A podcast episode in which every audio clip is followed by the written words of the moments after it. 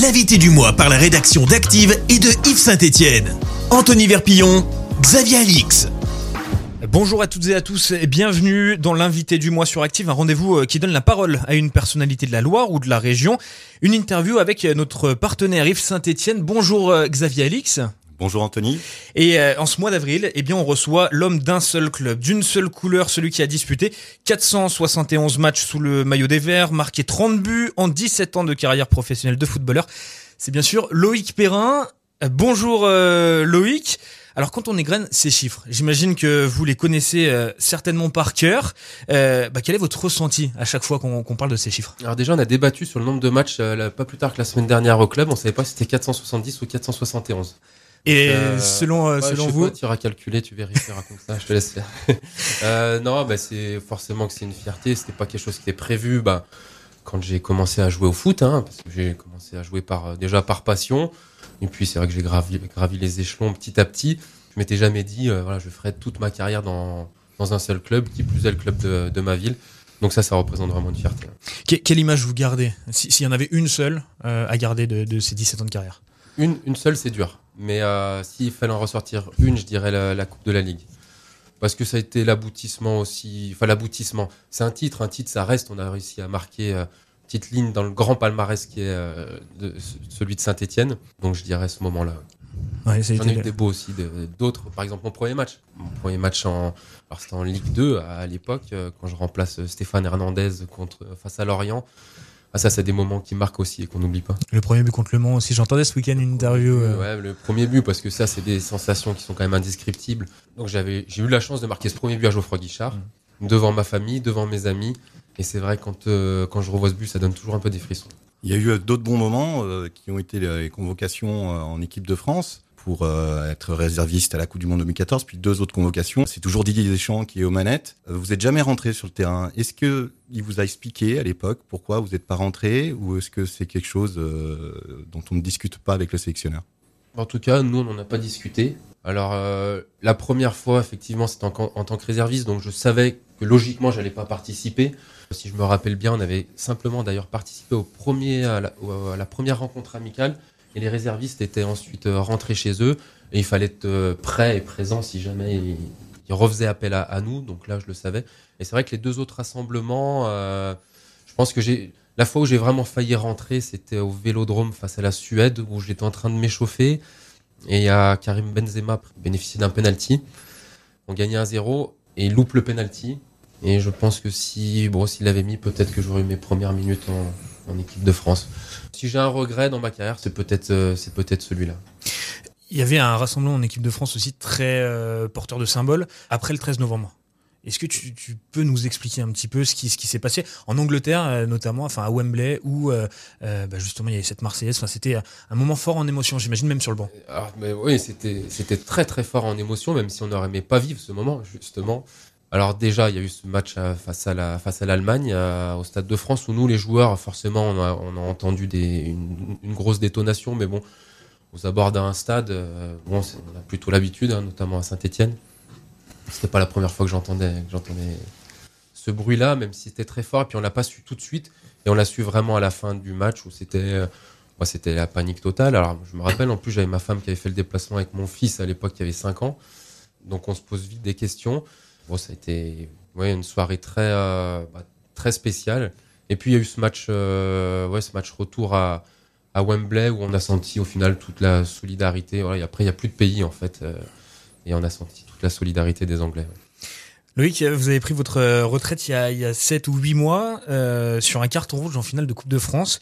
Est-ce que c'est un regret de terminer comme ça? Est-ce que vous l'avez digéré? Oui, je l'ai digéré. Euh, c'est sûr que j'avais pas pensé finir ma carrière comme ça.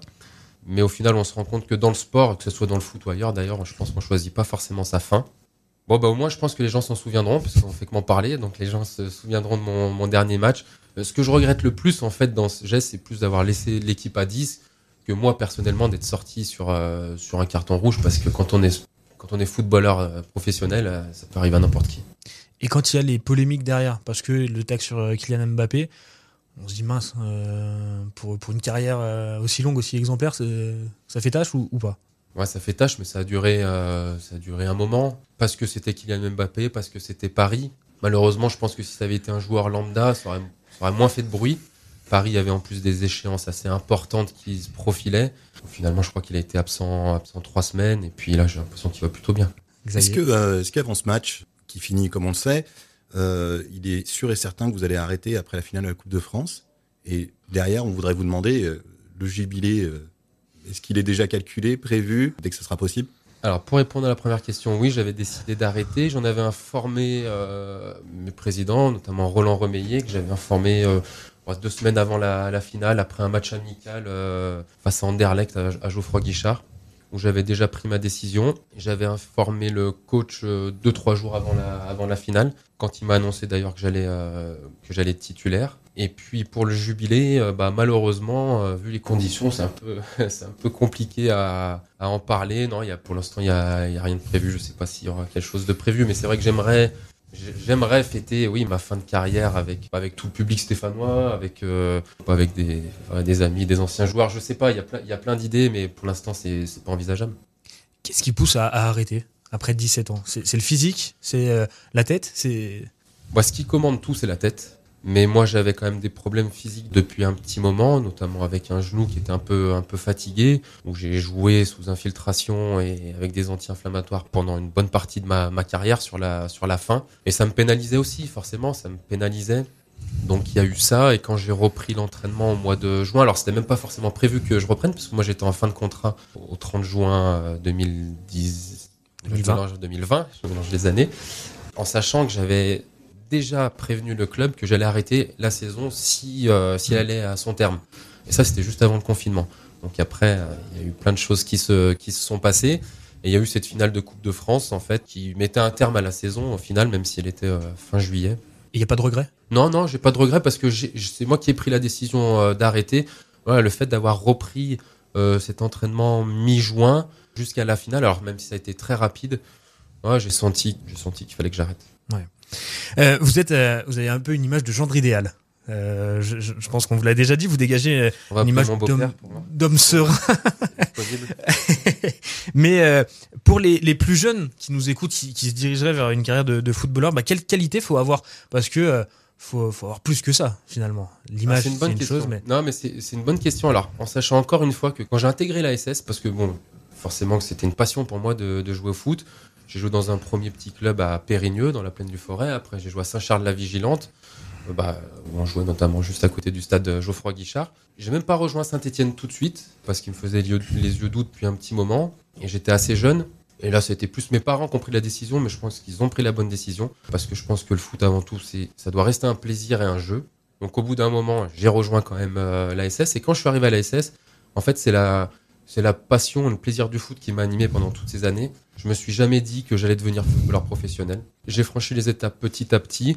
Et je pense que ce qui m'a permis de réussir, ça a vraiment été la compréhension de ce que voulaient les éducateurs. Voilà, je pense qu'on apprend de chaque éducateur, d'essayer de mettre en place voilà, simplement ce qu'on nous, euh, ce qu'on nous demande.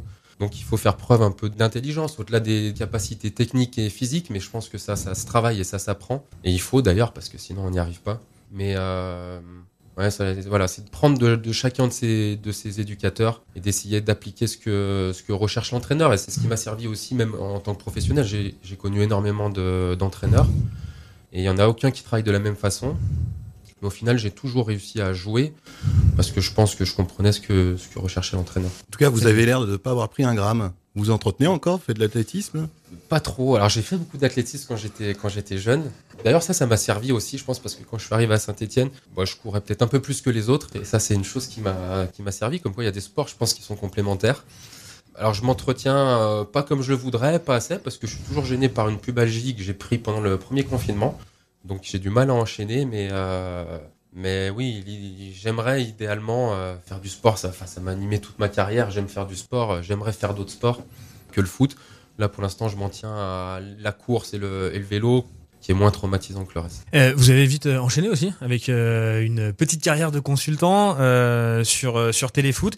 Qu'est-ce que vous retenez de cette expérience? Ça, ça a duré peu de temps, c'était intense? Ça a duré sept mois. Ça a été une très bonne expérience. C'était pas quelque chose qui était prévu, après, enfin l'arrêt de, de ma carrière, mais j'ai eu cette opportunité que je trouvais idéal pour une transition. Ça me permettait de rester dans le milieu du foot, de voir des matchs forcément, de revoir aussi des joueurs avec qui avec qui j'avais joué, hein, qui étaient consultants également pour cette chaîne. Et j'ai vraiment rencontré des bonnes personnes. C'était un milieu, alors que je connaissais oui et non. Je le connaissais d'un côté, mais pas forcément de, de l'autre côté, hein, côté côté média, même si j'ai énormément répondu à des interviews durant ma carrière de joueur. Là, je suis passé un petit peu de l'autre côté, et ça a été, euh, ça a été une, une super expérience qui n'est pas forcément terminée aussi parce que là j'ai été contacté par Eurosport pour faire la Coupe de France. Alors j'avais fait déjà le 16e de finale au Puy et puis là je vais faire un huitième de finale aussi également. Donc voilà, c'est peut-être pas quelque chose qui est terminé. Et puis pour finir sur Téléfoot, moi j'ai vraiment rencontré des bonnes personnes et je pense justement à tous ces journalistes qui sont aujourd'hui ben, malheureusement sans travail et qui sont pourtant de vrais journalistes et de, de très grands professionnels. Alors c'est pas terminé, mais il y a une nouvelle aventure qui euh, s'ouvre désormais euh, au club. Euh, le retour de Loïc Perrin, ça, ça fait beaucoup de bruit la semaine dernière. en tant que conseiller des projets structurants, en quoi ça consiste vraiment ce, ce nouveau poste? Aujourd'hui, c'est pas c'est pas forcément un, rôle que j'ai dans le club, mais c'est plus des missions que le que le club m'a donné. Alors avant tout, ça va être déjà de représenter mon club, mais je pense que je l'ai, je l'ai toujours fait, même quand j'étais à Téléfoot. J'ai toujours représenté mon club parce que je pense qu'on a quelque chose ici qu'il n'y a pas forcément ailleurs, mais voilà, c'est cette identité et ces valeurs. Il faut le perpétuer, ça, il faut le garder, il faut les, il faut les maintenir parce que c'est ce qui nous représente. Donc j'ai envie d'être aussi un peu le garant de ces, valeurs-là et de cette identité-là. Et après, ça va être d'être en relation aussi avec les partenaires, les supporters. D'ailleurs, des partenaires qui sont supporters aussi. Hein. On met tous dans le même, euh, dans le même panier. On a aussi euh, cette chance-là à Saint-Etienne. Surtout vu la situation actuelle où d'habitude le club est très proche de ses partenaires, euh, organise beaucoup d'opérations avec, euh, avec les partenaires et les joueurs. Aujourd'hui, c'est, c'est pas possible. Donc euh, voilà, j'ai aussi envie de faire ce lien-là pour montrer ben, aux partenaires, aux supporters qu'on les oublie pas. Avant de gravir d'autres échelons, peut-être au club? C'est, un peu euh, de l'avis des, des supporters, c'est un peu euh, ce qu'ils, qu'ils envisagent pour vous. Mais c'est possible. C'est aussi un objectif pour moi, mais c'est encore trop tôt. Et puis je pense que c'est un métier qui s'apprend. Je suis très lucide là-dessus. J'ai aussi l'intention de faire une formation commencera si je suis pris au mois de, au mois de septembre. Je pense que ça se fait pas du, du jour au lendemain et on a besoin d'a- d'apprendre un nouveau métier en fait. Il y a un autre métier que vous avez, euh, hors des terrains sportifs, c'est celui d'être entrepreneur. Vous pouvez nous en parler un peu Où on est Club 42 et une marque, je crois Ouais, entre autres. Mais le Club 42, c'est vrai que c'est la, la première, euh, première chose que j'ai entrepris. Donc à l'époque avec Jérémy Janot, donc euh, c'est une boîte qui va avoir 11 ans. Donc c'est vrai que ça, ça remonte, le temps, le temps passe vite. J'ai toujours voulu m'investir dans ma région. Et ça, ça fait partie voilà, des choses que qu'on a voulu créer à, à l'époque. Donc euh, un complexe sportif forcément basé autour du foot, hein, du, du, soccer. Puis je suis, ouais, je suis fier d'être, d'avoir été à, la création de ce, de ce complexe. Bon, même si la situation actuelle ne permet pas euh, aux gens d'aller d'aller jouer, je suis content d'avoir créé ce complexe. Et puis, on parlait aussi de la, marque de, de vêtements, Pomme de Pain, voilà, qui est une aventure entre, euh, entre copains, entre Stéphanois encore, euh, encore une fois. J'ai toujours essayé de m'impliquer du, du- du mieux possible dans, dans cette marque, même si mon métier c'était quand même de jouer au foot. Mais maintenant, c'est vrai que mon temps me permet de m'impliquer un petit peu plus. Ouais, justement, j'allais dire comment comment on, on concilie une carrière avec euh, avec ces activités-là, parce que ça prend beaucoup de temps. Bah, il faut avoir à l'esprit euh, qu'on est quand même joueur de foot avant tout. Et l'important, bah, c'est de bien s'associer. Choisir les, les bonnes personnes pour gérer à sa place. C'est aussi ça, être entrepreneur, parce qu'il faut pas se disperser. Le temps euh, passe très vite euh, dans cette euh, dans cette interview avec Loïc Perrin, mais on termine toujours avec euh, des questions sur les rapports que vous entretenez avec la ville, le département. Forcément, euh, Active, on est diffusé dans dans la Loire. Quel est votre lieu préféré? Sur euh, Saint-Étienne d'abord et puis dans dans la Loire ensuite Alors, Saint-Étienne, s'il fallait en dire un, je dirais le, le cœur de Saint-Étienne, c'est-à-dire pour moi les rues un peu piétonnes que sont les Martyrs de Vingré, où c'est animé, où on aime bien aller manger, aller boire un coup. Donc, c'est ces rues piétonnes de Saint-Étienne. Et dans la Loire, en fait, je dirais presque tous les alentours. Ouais, moi, je suis tr- très nature et j'aime les alentours de, de notre région parce que ouais, on a la chance euh, bon, d'avoir une région plutôt vallonnée avec des, avec des très beaux endroits.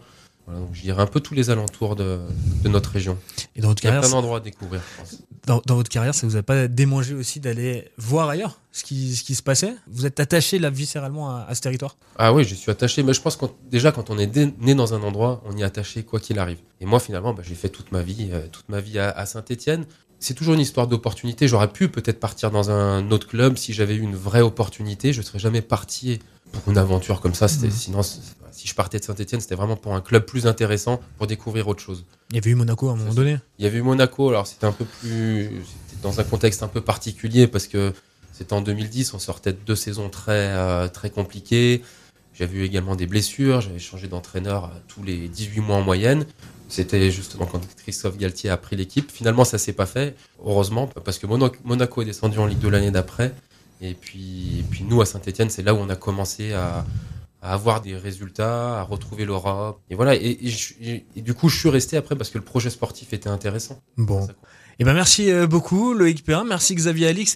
Euh, Peut-être une dernière question pour euh, Loïc Perrin ou, ou pas? En dehors de Christophe Galtier, quel est l'entraîneur qui vous a plus marqué à l'SS Alors bon, forcément, il y a eu Christophe Galtier parce qu'on a travaillé ensemble 7 ans et demi. Et euh, bah, c'est énorme finalement. Euh, le temps est passé, est passé très vite et c'est là où sportivement, je pense qu'on a eu nos meilleurs, ré- parce que, ouais, nos meilleurs résultats. Alors après, je pourrais citer Antonetti, même si je l'ai très peu connu, mais c'est lui qui m'a lancé. Je pense que ça marque toujours. On parlait du premier match tout à l'heure et je pense que le premier entraîneur aussi, c'est une chose importante. Et j'ai beaucoup aimé travailler avec euh, Jean-Louis Gasset également. Eh bien merci beaucoup Loïc Perrin d'avoir euh, répondu à, à nos questions dans l'invité du mois sur, euh, sur Active en partenariat avec IF Saint-Etienne. Le mois prochain, vous retrouverez Clémence Dubois-Texero et Nicolas Bro avec un autre invité. Merci beaucoup Xavier Alix et merci à Loïc Perrin. Avec plaisir. L'invité du mois, en partenariat avec IF, votre nouveau média en ligne à Saint-Etienne sur if-saint-etienne.fr. Disponible également en vidéo et podcast sur activeradio.com.